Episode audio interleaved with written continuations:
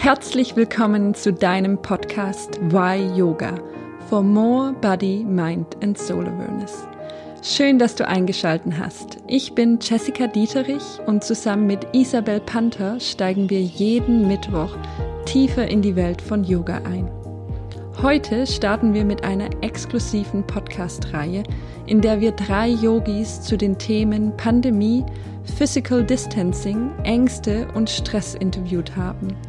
Mit dieser Reihe möchten wir dir zeigen, dass Ängste oder innere Unruhe in dieser ungewissen Zeit normal sind und jeder im Moment damit konfrontiert wird. Gleichzeitig geben wir dir wertvolle Yogi-Tipps an die Hand, wie du deinen Stress annehmen und damit arbeiten kannst. Im heutigen Interview befrage ich Melissa Maas aus New York zur aktuellen Corona-Lage in ihrem Land. Darüber hinaus berichtet sie dir, wie sie die Isolation nützt, sich selbst mit Atemübungen zu erden.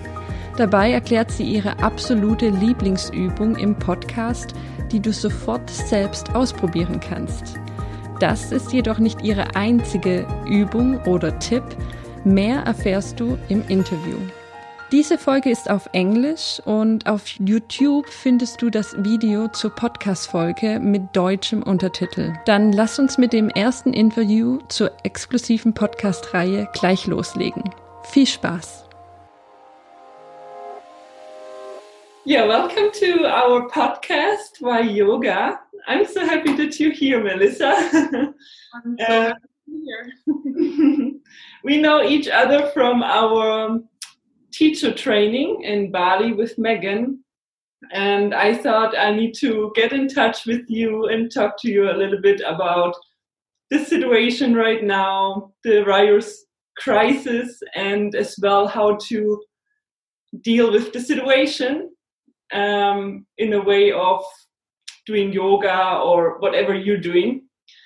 So, yeah, that's to be our topic. And I just want you to introduce yourself. Yeah, sure. Who are you and what are you doing? um, my name is Melissa Moss. I'm a yoga instructor and artist. Um, and I've been teaching for seven, eight years, somewhere around there. Um, and like you had mentioned, just did another teacher training with Megan Curry, um, which is where I met you, Jess, and um, so many other valuable people that I hope to stay in touch with forever. Um, I live in upstate New York. I'm in Buffalo. Um, and just to give you a little rundown of things here is um, we are like much of the rest of the world um, self-isolating um, it's not i know some cities in the states are like giving you fines and stuff if you go out we're not that um, serious here yet hopefully we don't get that way but it seems like people in this town are taking it seriously so hopefully there won't need to be additional measures mm-hmm. um, but yeah, this time is crazy. Like, I don't, I don't even, even need to say it, but none of us have experienced anything like this before. Yeah. yeah.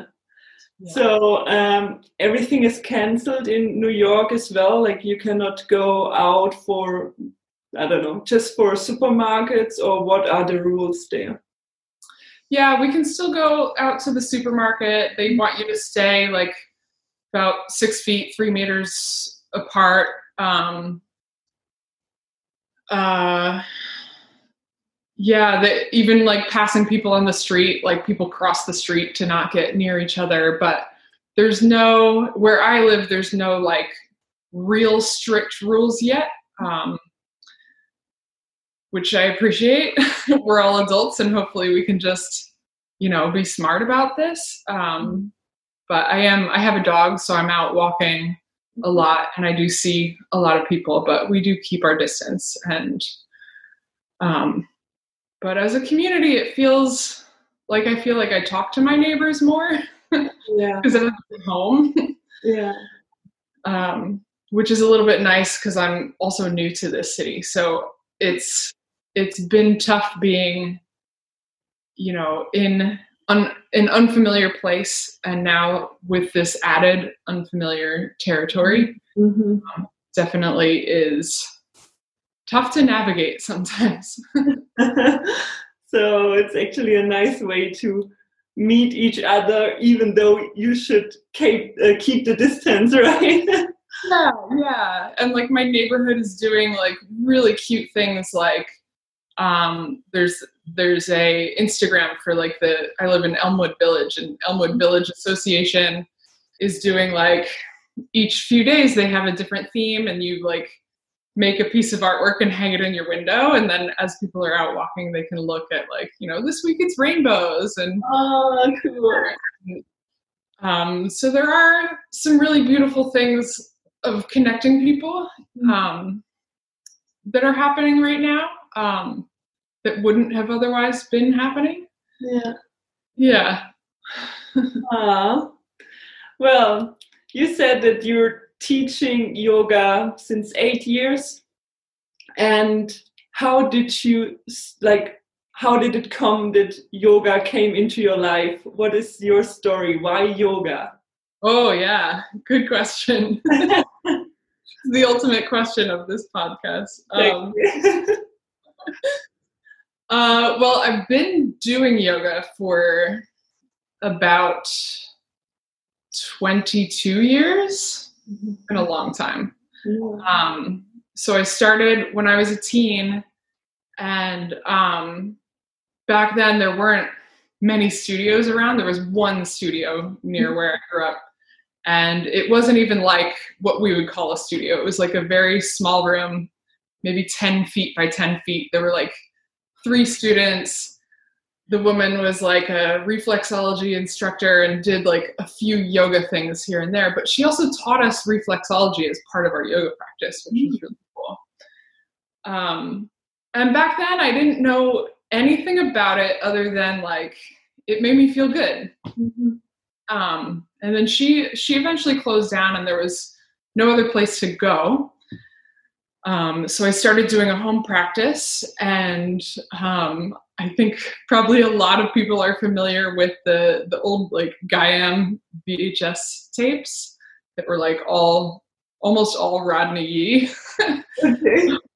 So I practiced a lot with videotapes with Rodney Yee. Um, at the time, I worked for a company called the Nature Company, and they were a partner with Gaiam, so I was easily able to get a hold of that stuff um, and we sold props and stuff. So um, so I was able to like continue that home practice. Um, and then fast forward a couple years, it got like just I was trying to practice in studios, and it just became too expensive as like a college student. Um, and then I got married, and just like less and less time for all of that. Um, and then I started having like weird health issues. Like I was mm-hmm. having like lots of problems with inflammation, with my sinuses, um, with my throat. And for about two years was going to the doctor, was getting like blood tests. Mm-hmm. Um, and they would just treat me for like a sinus infection again and again. And like I would never feel fully better. Mm-hmm. And so there just came a time where I was like, I have to like do something myself. Like this is not working. And like the throat thing was like unreal. I can't even tell you how bad it was. But um so I I just in my head was like, you know, I always felt good when I was doing yoga. I should go back to that. So I started going back. Um I, I joined a studio and was going like four or five times a week. Wow. And within two weeks, I could breathe through my nose for the first time in almost two years. Amazing. yeah, without medication, you know.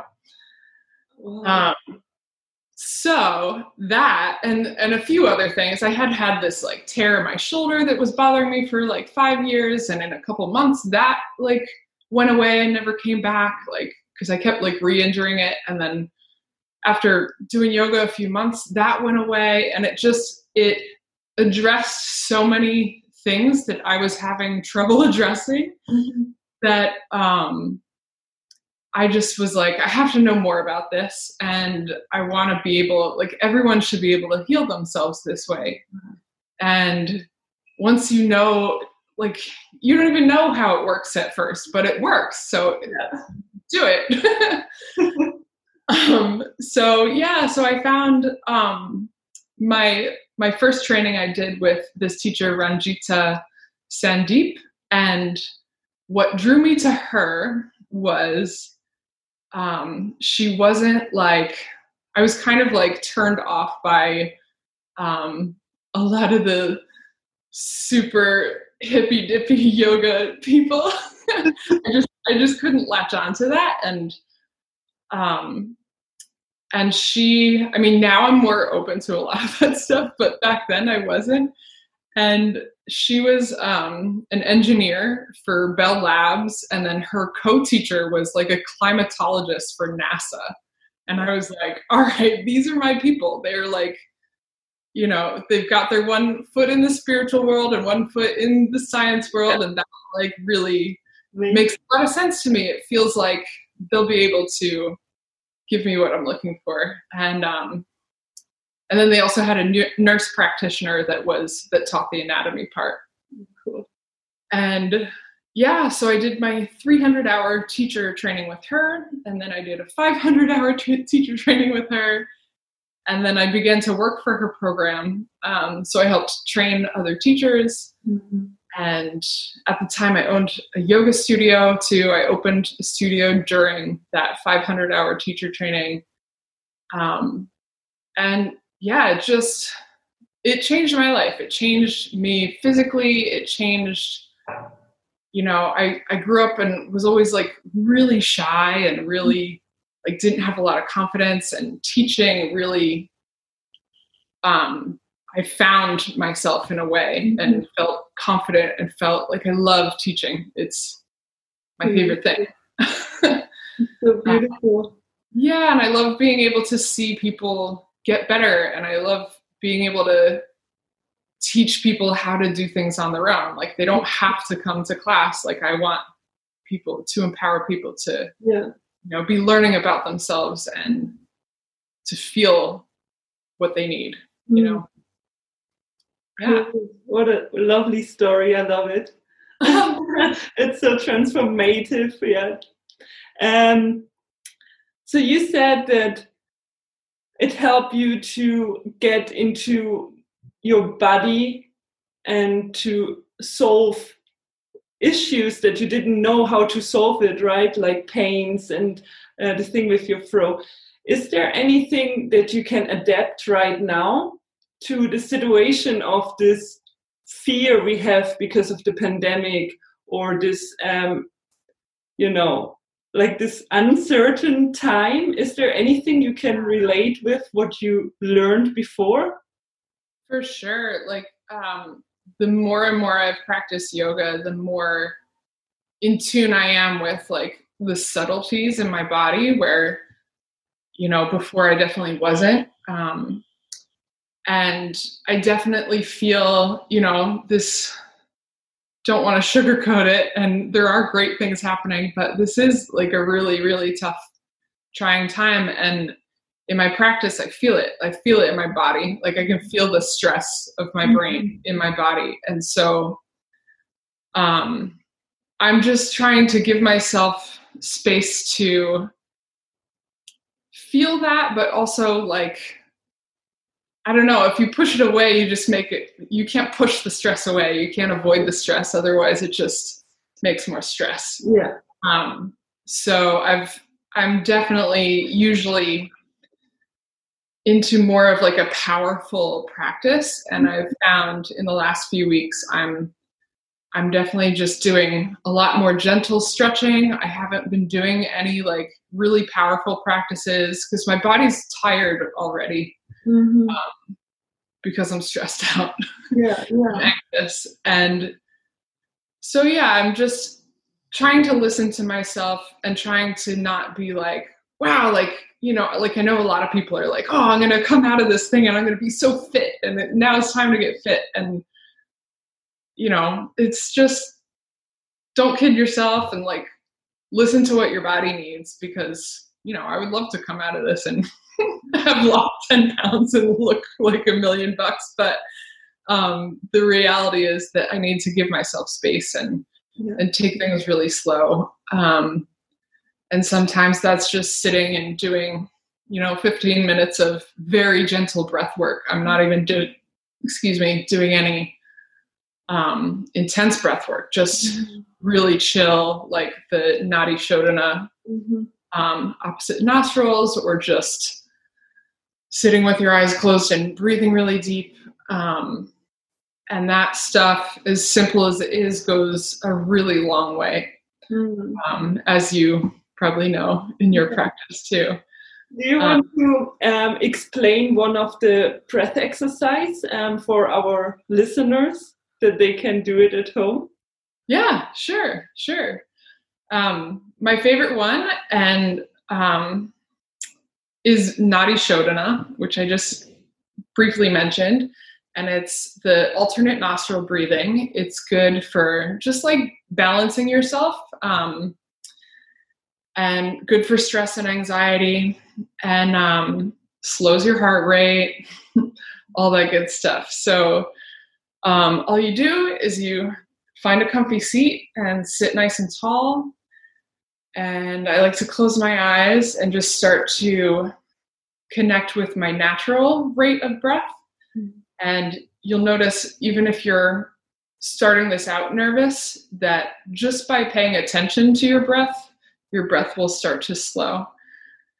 So you just come to a nice seat focusing on the breath. And then when you're ready, you take your right hand, thumb to the right nostril. I like to place my pointer finger on my forehead just to rest my arm a little. thumb to the right nostril, and then I breathe in through the left, and then out through the left, and then back in through the left, and I close the left nostril off hold at the top for a moment. Nothing forceful, but then exhale out the right as I release the thumb. And then inhale through the right nostril, close it off, hold. Exhale back out the left. Inhale through the left, close, hold, exhale out the right. And so I'll do this for about a minute and maybe just come back to regular breathing. And if I want to do another round, I'll do another minute. Um, and the only other thing is you just end start and end on the left nostril. Okay. Um, the left side is more of the uh, parasympathetic nervous system stimulation, which is like relaxation. Um, yeah, and that's it. That's it's so easy. Anyone can do it if you can breathe, you can do it. and um, you know, it's not. Some of the other breath exercises are very like stimulating and energetic, and this one is definitely like I'm trying to stay away from yeah. stimulation. You have a lot outside, yeah. got enough stimulation, so this is this definitely like chills you out and grounds you um, and you can do it anytime it's so nice. So easy. It's like it's a tool you have always with you. It doesn't matter where you are, right? Yeah, yeah, for sure. and is there any like any person or any book that inspires you right now in this situation and helps you to keep centered and grounded? Yeah, yeah. Um, I am a huge fan of someone called the Word Man of Alcatraz. Mm-hmm. And, um, excuse me, he's a writer and musician. And some of my favorite work from his that I've listened to for probably 10 years, it's been around for a while. Um, he's got this one album that's spoken word and it's called Solitary Refinement. Mm-hmm. And um, he's he's a qigong instructor also so his words are very like similar to our yoga philosophies um, and just yeah, you should check him out. He's he's really really good and you know, through my first yoga training, he was like I was listening to that album a lot and it was echoing so many of the things that I was learning through yoga philosophy and it just you know that that always helps to hear things yeah. in a few ways yeah. um and i still listen to that album all the time amazing yeah i'm gonna put it in the show notes um, yeah. So people can find it and maybe they're inspired and they feel the same um yeah nice and calm when they listen to it. yeah, and, and, what better time? Like I was thinking this too, like solitary refinement. That's what that's what we're all doing right now, right? yeah. It's I mean, this time is on the on one hand it's like really I don't know, weird and confusing, but on the other hand it's a gift because you have that time for yourself and you can check in every day because there's nothing else to do. You cannot meet people. You really yeah. need to be by yourself. Yeah. Well, and I found too that like there are times where um, I feel guilty, like I should be doing something else, or I should be making money, or I should be looking for a new job, or whatever. And that, like, it it changes my creative expression where like mm-hmm. I put off like maybe I have an idea for a painting and I'm like, oh, I really want to do this, but I should be yeah. looking for a new job. So mm-hmm. like I'm gonna shelf that and do it later. And so I don't do them because I feel guilty. Yeah. And now I'm like off the hook because no one's hiring. no one's doing anything else. So this is you know, it, it has allowed in a way this creative energy to mm. come out in a way where I don't feel it, I mean, it sucks that I normally feel guilty. Yeah.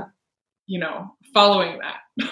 I know the situation. I I actually said it a few days ago to I I don't know to whom a friend, and I was like, you know, it feels so good because you don't you can't do anything else. You cannot judge yourself because you didn't do this or this or this. It's like this judgment is gone. yeah. Yeah. I mean, we have a different weight put on us, but it's also allowing this other weight to be released. yeah. it's always good to have many perspectives, right? yeah, for sure. Um, well, I would like to know if you have any other tips for persons who feel, you know, who don't know how to deal with that situation. Like we had the tip of breath exercises or listening to that album you mentioned. Um, is there anything else you can give as uh, experienced yogi um, to help people in this situation? Yeah, um, I would just say you know, one of the most important things as a yogi or any person is just staying connected with people and talking about how you're feeling. Um, you know, I've had, I have a lot of friends. I used to work for Wanderlust, and a lot of my friends at Wanderlust, we've traveled and done so much together, and and so we've been having these video chats, and um, we're starting to have fun with it where we each teach something when we get online. And you know my one friend bethany is a chef and she taught us how to cook you know dinner a, a meal the other night. And um, just having stuff like that to look forward to and talking about your feelings or or even if you don't want to talk to your talk to your friends about your feelings or you feel like maybe that's burdensome if they're feeling really stressed um, journaling journaling helps a lot you know as as you know we we journaled mm-hmm. several times a day when we were in bali for that month and it does have um, a way of allowing you to get into your your thoughts in a different way and sometimes things come out that you didn't even know were maybe bothering you or um, or maybe you have some great new creative ideas that come out in your journaling um, and also it'll be cool to look back on Mhm. and remember how you were feeling in this moment, good and bad. Um, because I think everyone is on this wave of every day you're like this. Yeah. um, yeah, so I would say journaling and just keeping in touch with your community however you can. Hmm. That's Yeah. nice. I like those um, tips. I started journaling again as well. it's like I came back to healthy routines. Yeah, yeah. It's a good time to reinstill your healthy routines. yeah. and um, is there like how can people find you if they want to know more about you or connect to you? Um, probably the easiest way is um, on Instagram. That's what I use the most, and that links to like my website and everything there. Um, so it's just Moss Art and Yoga, and there's underscores in between. I put it in the show notes. Cool. Yeah, yeah. Instagram's probably the best. Mhm. Yeah, because I also know that um, you're not just teaching yoga, you have a lot of other um, art projects and you're like a creator, right? I'm always doing something. yeah, and she has a really beautiful voice. She sings. yeah, I sing sometimes too. I do. I, you know, I have a trouble. I have trouble focusing on one thing. Um, yoga is probably the longest running uh, thing in my life, but everything else kind of comes and goes, and um, happily so. It's like they all feed each other. It's all creative energy. So yeah. um, it comes out many different ways, or whatever. You know. Oh, I want to try that. I'm gonna, you know, That's yeah. it's amazing that you allow yourself to just do whatever your heart tells you to do, you know, and to just go.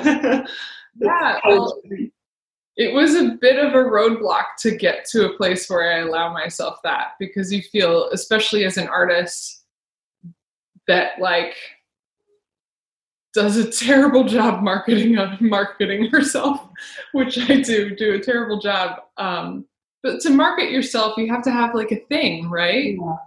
And I don't, I don't have a thing because I'm always doing something else. And um, so that can, for a lot of creative people, cause a lot of stress, feeling like you're supposed to be doing things a certain way or following a certain formula.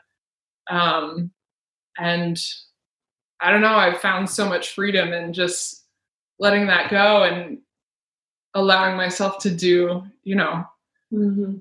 Last week I was like, I'm gonna try macrame, and I ordered a bunch of cord and I made like a handbag, like that's so cool. just like I don't know, whatever in the moment I feel like doing, you know. Yeah. Um, and it allows my other art to be better because there's not like a blockage of Yeah. that I should I should be doing this or I should be doing it that way. Yeah. Amazing. Thank you so much for for this interview. I mean, it was a, a different interview that normally we're talking more about the story, but for us it was important to know how you dealing with the situation and what tips you have. And um, I think there were a lot of good things there already that people are hopefully getting inspired. Yeah, yeah, for sure. Thank you for doing this. It's I think it's important for everyone to know, like by staying in touch and hearing other people's voices, um, especially in other countries, that we're Yeah. all in the same boat and we're all a bit scared and we're all also a bit excited to be alone sometimes and we're all having a lot of emotions. yeah. Yeah, it doesn't matter where we are or which nation- nationality we are, right? We're sitting in the same boat and it's called Earth. And I think this is like such a beautiful connection, actually. Like everyone has the same problem right now, and we need to find a solution, and this is connecting us all. Yeah, it is. Yeah. Well, Yeah. Thank you so much.